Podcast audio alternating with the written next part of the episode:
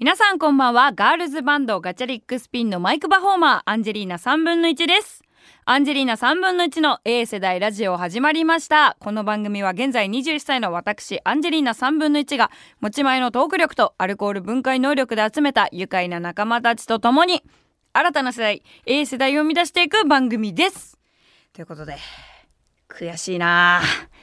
今ちょっとスイカゲームしてたんだけどさ 収録前にみんな全員でスイカゲームしてたんですよ。打ち合わせ終わって。で大体この A 世代ラジオっていうのはねまあ30分ぐらい打ち合わせしてでその後にまあスタジオ移動してでそこからちょっと雑談して始める。で計まあ1時間はいかないんですけども1時間弱ぐらいこうベラベラ喋った後から収録がスタートするんですけど今日はもう珍しくね10分ぐらいで全部打ち合わせが終わってもう話したいことも決まってたしもうこんな流れでいこうじゃあもうとっとと撮ろうぜみたいな感じになったんだけどスタジオ入った瞬間に全員がスイカゲームをやり始めてもうマジスタジオの無駄遣い。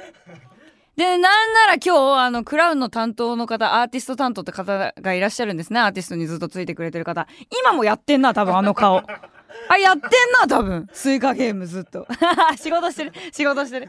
そうなんで、ちょっと今、今ね、結構いいとこまで行ったんですよ、スイカゲーム。私結構、あんまりね、流行りとかね、乗っ取らないタイプで。で、なんかその流行りとかね、なんかちょっと照れくさいじゃんその、最近結構さ、あの、ちょっと年配の方とかともご一緒することが結構多いのよ。で、どっちかといったらアンジーって若い同い年ぐらいの子たちと一緒に喋るってよりは、こう、ご年配の方だったりとか、まあ、年上の方と一緒に、こう、コンビで売り出すみたいなことがちょいちょい番組とかでもあるから、なんかそういう時に決まり文句でさ、もう別に上の人たちも聞きたいわけじゃないけど、まあなんか最近若い子では何が流行ってんの？みたいな感じの質問とかされるんですよ。知らねえよと。私はもう子供の頃から知らねえんだ、本当に。もうなんかやれ中学や小学校やら高校やらでさ、なんか今こういうグループが流行ってますとかさ、こういう人たちが今世に出ててみたいな。知らんのよ、もう。もうその時その時ではもう自分の好きな人にしか本当に興味がないから、だから今この21歳、え、何が流行ってるかって言われたらわかんないですよ。私今好きなもの伝統芸能だし、もうそうだからわかんないんだけど、なんか、何、先日、そのなんか、オールナイトニッポンかななんかで、アドさんがやってたの？このゲーム。なんか、スイカを、なんか、育てるのに忙しいんで、みたいな感じのことを言ってたっていうのを聞いて、なんだスイカって、って。いや、アドさんと年近いのよ、私。多分、アドさん私の1個とか2個下とかだと思うんだけど、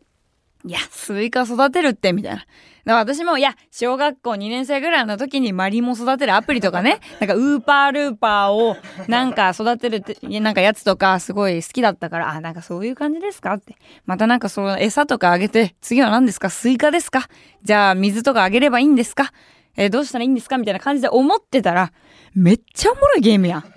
めっちゃ沼じゃん。普通に。だから今それ全員でやってんでね。で、まあ誰かが先にその、まあゲームオーバーみたいな感じになったら収録スタートしようって。どんだけ緩いんだよ、マジで。やれよ、ちゃんと、本当に。っていう感じでね、今日も始めさせていただきたいと思うんですが、そう、あのね、あの、嬉しいこともいろいろあったんですけど、ちょっと一個先に言っておきたいなって思うのが、まあ、文化放送でお聞きの方はですね、先週の放送回、あの、日本シリーズがありまして、ちょっとお休みだったんですよ。まあ、延長したら、アンジの番組はさ、あの、潰れちゃうので、それでちょっと、まあ、休止だったんですね、先週の放送回は。で、まあ、その代わりに私、あの、東京 MX っていうテレビ局がありまして、そこのバラ色ダンディっていう番組に出させていただいたんですよ。で、それがまあ生放送で、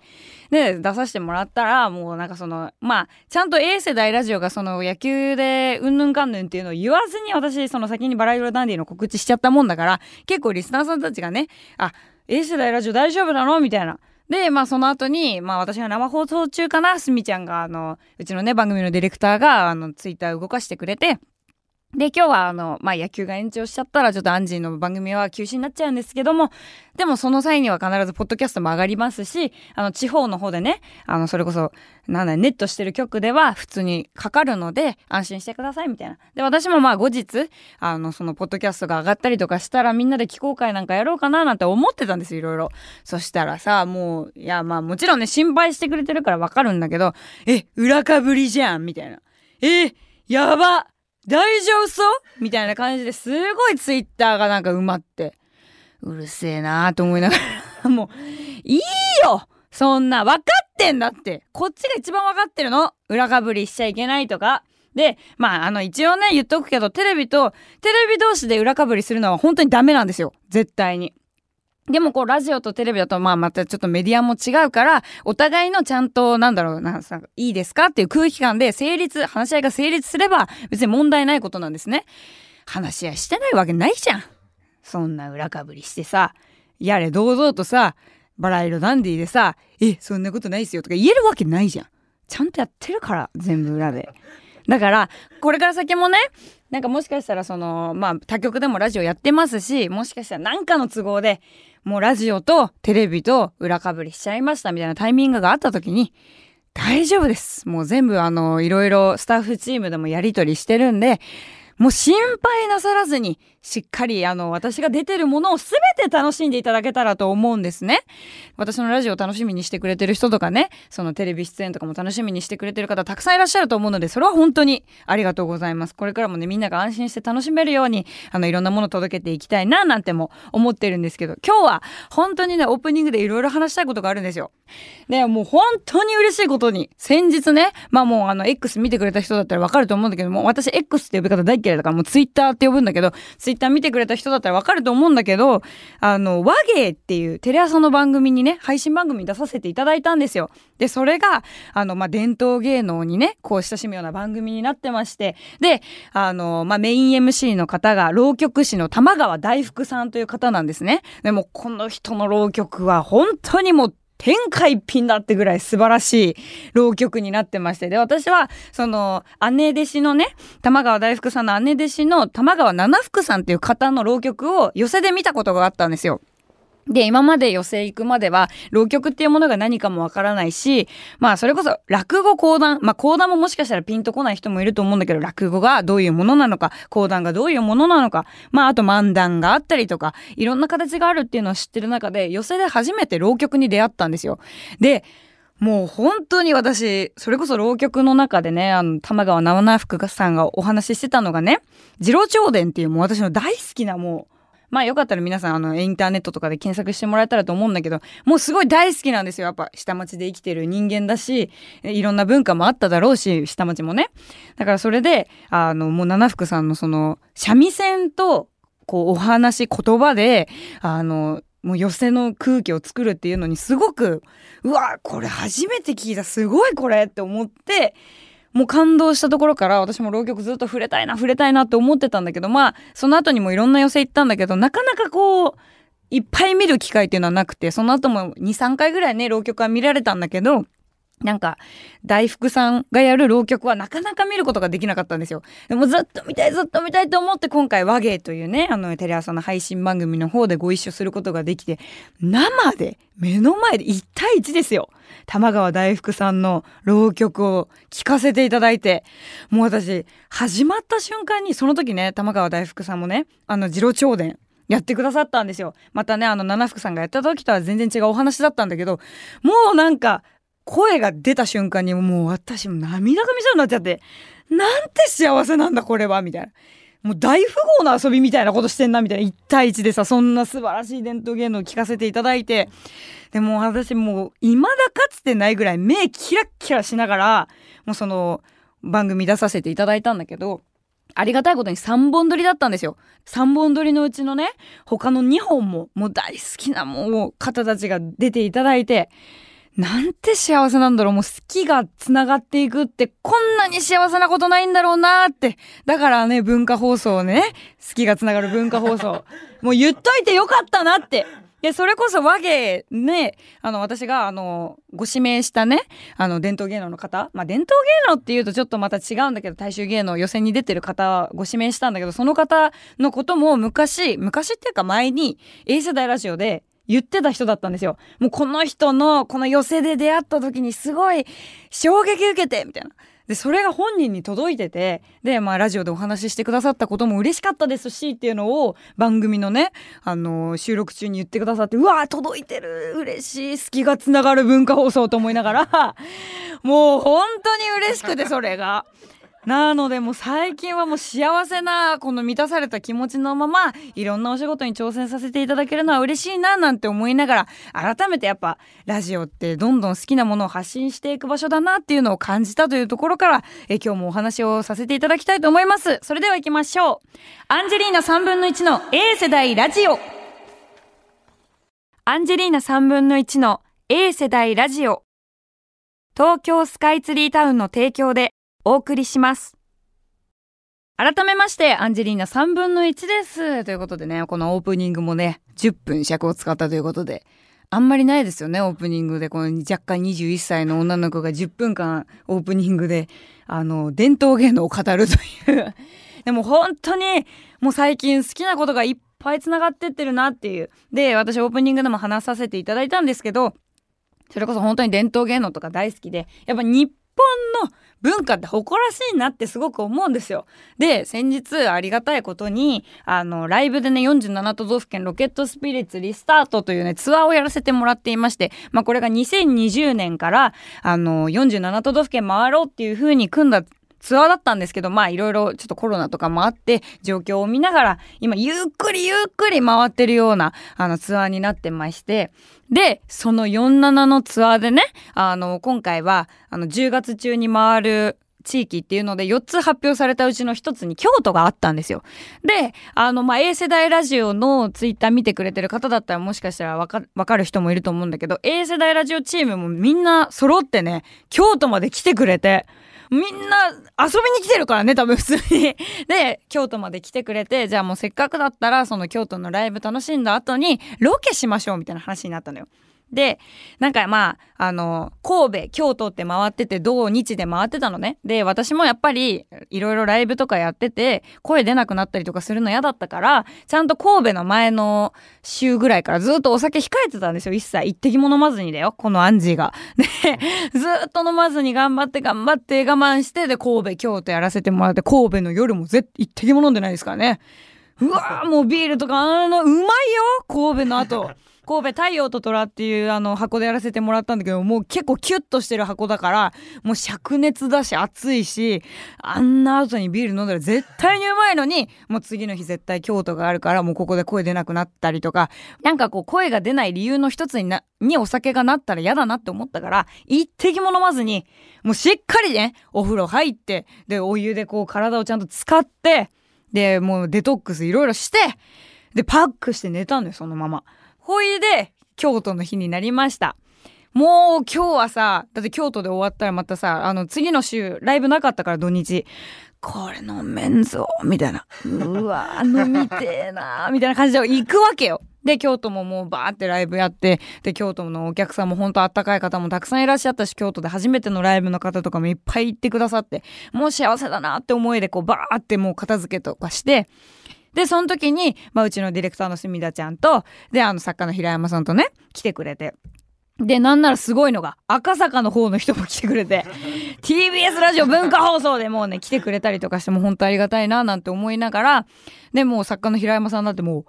う、ねワイフ連れてきてたからね、もう。ワイフと一緒に来てくださって、もうありがたいななんて思いながら、まあね、その場ではちょっと一回ね、やっぱ私とか片付けとかでもさ、やっぱ時間使っちゃうから一回もうみんなご飯とか食べに行ってくださいっていうので一回解散したんですよ。で、私はもうその間にこう、いろいろ機材片したりとかして、ね、あの、まあ準備して着替えて、みたいな感じでやってて、で、よし、じゃあお疲れ様でしたって言ってライブハウス出た瞬間にもう、シャーっつって、やっと酒が飲めるみたいな気持ちになるわけよ。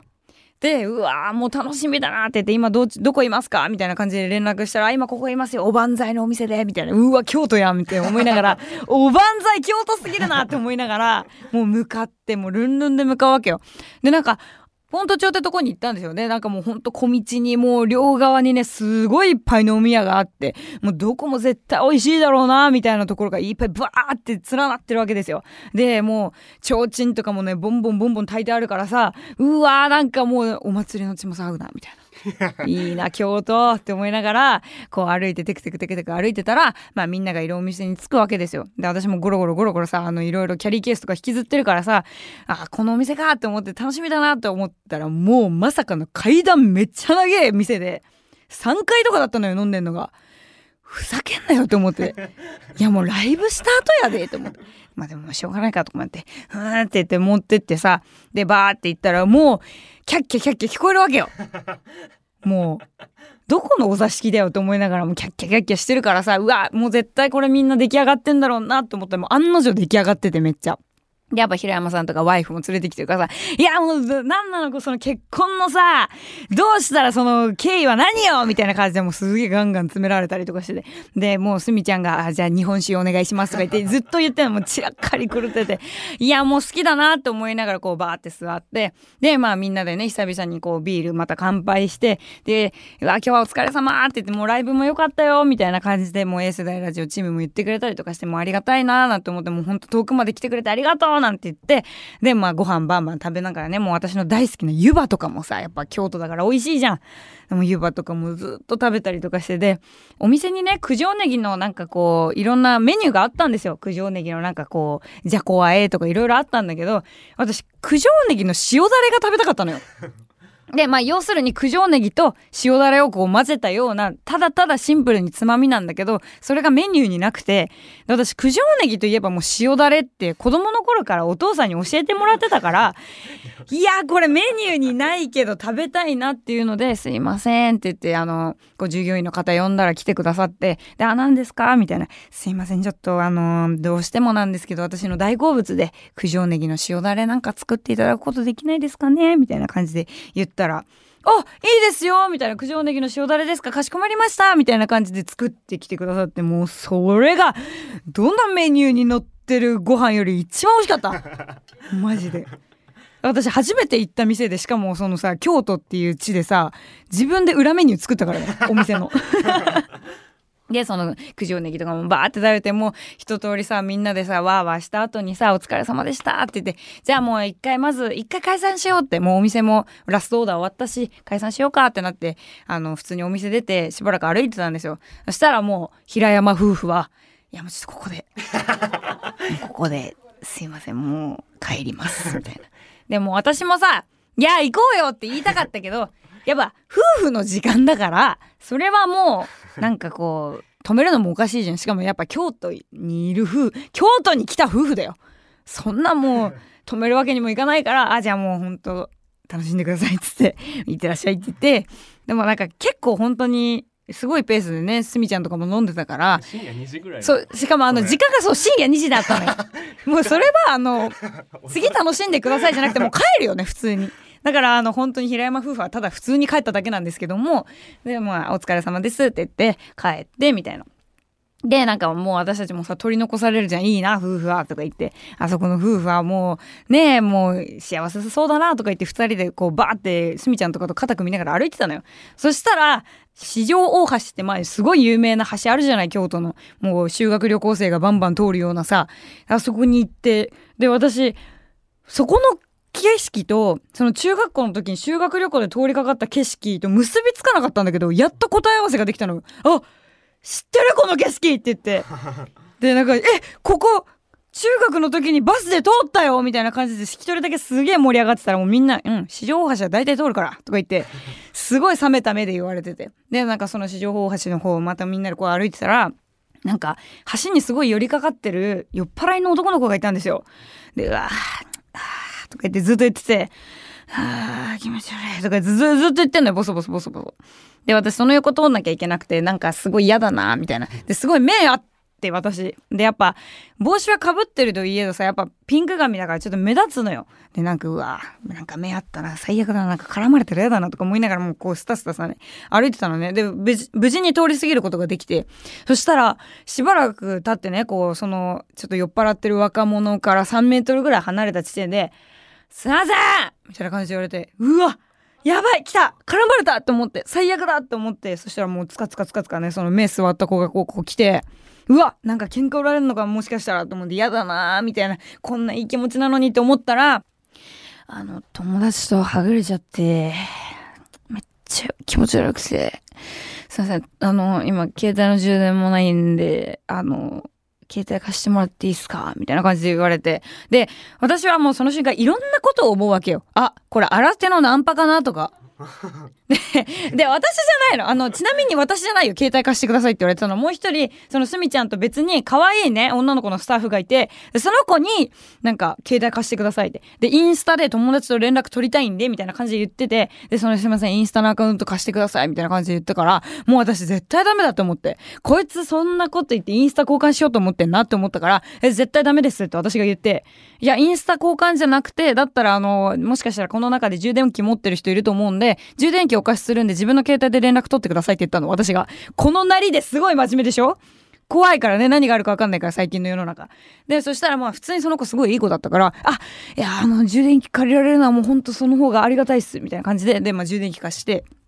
で、しばらくして、まあ3%ぐらいになって、友達こうバーって連絡取って、今どこ？みたいな多分送ってて、で、友達の方からまだ返信返ってこなかったから、じゃあとりあえず最近、その、コンビニとかで貸してるようなチャージスポットっていう、まあ、充電器があるのね。で、まあ、それを借りようっていう話で、それまで、あの、このモバイル充電器使ってていいからって言って、一緒に近くのコンビニまで行ったんですよ。そしたらなんかその子が、あの、いや、なんかどこから来たんですか？みたいな。すごいなんか特殊なメンバーですね。みたいな感じですごい言ってて。まあ、そりゃそうなのよ。うちの事務所の社長はさ、だってもううちのおかんぐらいの年齢あるし、で、一番下が私なわけでしょ？で、なんかその中間地点にバラバラな年齢の人たちが何人かギュッとしてるから、で、なんかこう、ちょっと距離感はなんかないぐらい仲いいけど、でも敬語使ってるみたいな、ちょっとよくわかんない。家族ではないな、みたいな距離感だったから、え、どう、なん、なんなんすか？みたいな。そしてもうなんかさ、私もさ、なんかアーティストでとか言うのもめんどくさいし、ガチリックスピンでとか言うのもあれだから、いや、会社ですって言って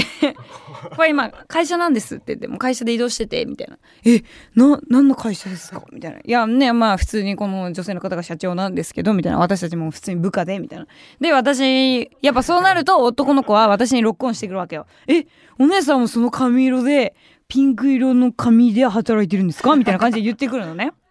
だから私はもう、あ、そうですね、あの、今の世の中多様性っていうものもありますし、いろんな見た目の人が働けるような、あの、そういう整った環境で働けるところでしか私は働きたくないと思ったんで、あの、ここの会社に入りましたみたいな。なるほど。じゃあすごい、あの、やっぱこの女性の社長の方はすごい理解あるんですね、とか言って、あ、そうなんですよ。だから、あの、この会社に、あの、やらせてもらって今仕事頑張ってますみたいな感じでもう適当な嘘ついてやってたのよ。で、で、まあ、コンビニ着いた時に男の子がなんかチャージスポットのやつ借りんのかなって思ってら「えどうですか？一杯飲みませんか?」とか言って「お前調子乗んなよ」と思いながら「お前水買って帰れ!」って思いながら でまあそれで、まあ、結局チャージのそのバッテリーもなかったのよ貸し出しのやつがだからまたちょっと出てしばらくしたらその友達から返信が返ってきたっていうのでなんか、あの、橋の下にいると。さっきの、あの、一緒にいた四条大橋の下の土手のとこにいるよって。だからそこに来て、みたいな感じで言われたんで、また同じようにね、行った道をまた戻ってきてみんなで。で、今これ何の時間だって思いながらこう歩いてて、で、まあその間にもね、え、なんか、俺、あの、21で、みたいな感じで言われて、お前同い年やんけ。めっちゃ同い年やんって思いながら。えー、私も21だよとか言って、え、マジ？し、え、じゃあ仲間だねとか言う。仲間じゃないから。仲間じゃないし、私目座ってこんな四条大橋で、あの、酔いつぶれないんで、みたいな話して。で、はもうほんと友達とかいるんで、あの、紹介しますわ、みたいな感じで言って、で、その四条大橋から土手に降りるまでに階段があるのよ。で、ちょうど友達がその橋の真下にいてね、四角だったのね。で、そこに友達がいて、こう、彼が見つけてね、あの、めっちゃ走りながら、いやー、やっといたみたいな感じでバーって走ってったのよ。で、私たちその瞬間に思うのが、え？モバイルバッテリーパクられた？このまま逃げるんじゃないかぐらいの勢いですんごい速さでバーって歩いてたから、あ、走ってたのね。だから、うわ、もうこいつ、もうモバイルバッテリーパクりよったって思ったら、まあその友達引き連れてしばらくもう2分ぐらいしてね。なんか友達とかも「あ本当すいませんでした」みたいな「いやもうこいつがマジ迷惑かけたと思います。すいません」みたいな感じで。言ってでなんかあのしばらくあの来年ぐらいに上京するんですよみたいな感じで話してくれて「あじゃあいつかまた東京でなんか会えたらいいですね」みたいな。であの最後にちょっと聞きたいんですけど本当に何してる人なんですか？みたいな感じでその酔っ払った男の子が言ってて「いやなんかあのその何してる?」とかもうねいいじゃんとこの際もう別に。もうなんかいろいろことが丸く収まってたんだからもうお互い別にそんなね身分を沸かすあれもないですしって言って。でもあの社長が最後の最後にうちの美人社長が言い放ったのは「うんこれあのラジオで喋るから。それだけ言い放ってじゃあ」って言って。さよならしたんですけど「えララジオ？ラジオ?」って言ってそのまま私はもう無視して全員でこう「じゃあね気をつけてね」って言ってであのこう歩いてったんだけどなんかしばらくしたらこうもう一人いるねスタッフからね「いやなんかあいついいやつだったよね」みたいな感じになって。なんかなんならやっぱ連れ戻して飲む？みたいな感じで言う話になったのよ。で、私たちが全員でこうパッて後ろ振り向いたら、なんか今までの時間があるからさ、向こうもさ、後ろ振り返ってさ、あーなんか、またとか言うのかなと思ったら、もうスタスタ友達歩いてて。本当に友達探してたんだねっ。よかった見つかってっていうお話だったんですけど、これじゃないのよ、メインは。あのね、京都でロケしたのでもなんかちょっと、あの、時間に収まらなそうなんで、また来週話します。アンジェリーナ3分の1の A 世代ラジオ、そろそろエンディングのお時間が近づいてきました。えー、明日、バクバクが配信リリースされます。本当に一人でも多くの方に、このパワーアップしたガチャリックスピンの新曲を聴いてもらえたらと思います。そしてその新曲を引っ提げまして、11月18日には日比谷野外大音楽堂でワンマンライブ開催決定しています。まだチケット間に合います。本当にね、このバクバクを聴いてでもいいですし、このアンジンのべしゃりを聴いてでも何でもいいんですけど、もうきっかけは何だっていいです。えガチャリックスピンのね、ライブを生で体感してもらえたらと思います。えチケットね、まだゲットできるので、えぜひ、え本当にちょっとでも気になってくださった方、私たちはライブバンドなのでライブを見見に来てもらえたらとと思います。よろしくお願いします。それではアンジェリーナ3分の1の A 世代ラジオ、また来週お会いしましょう。バイバイ。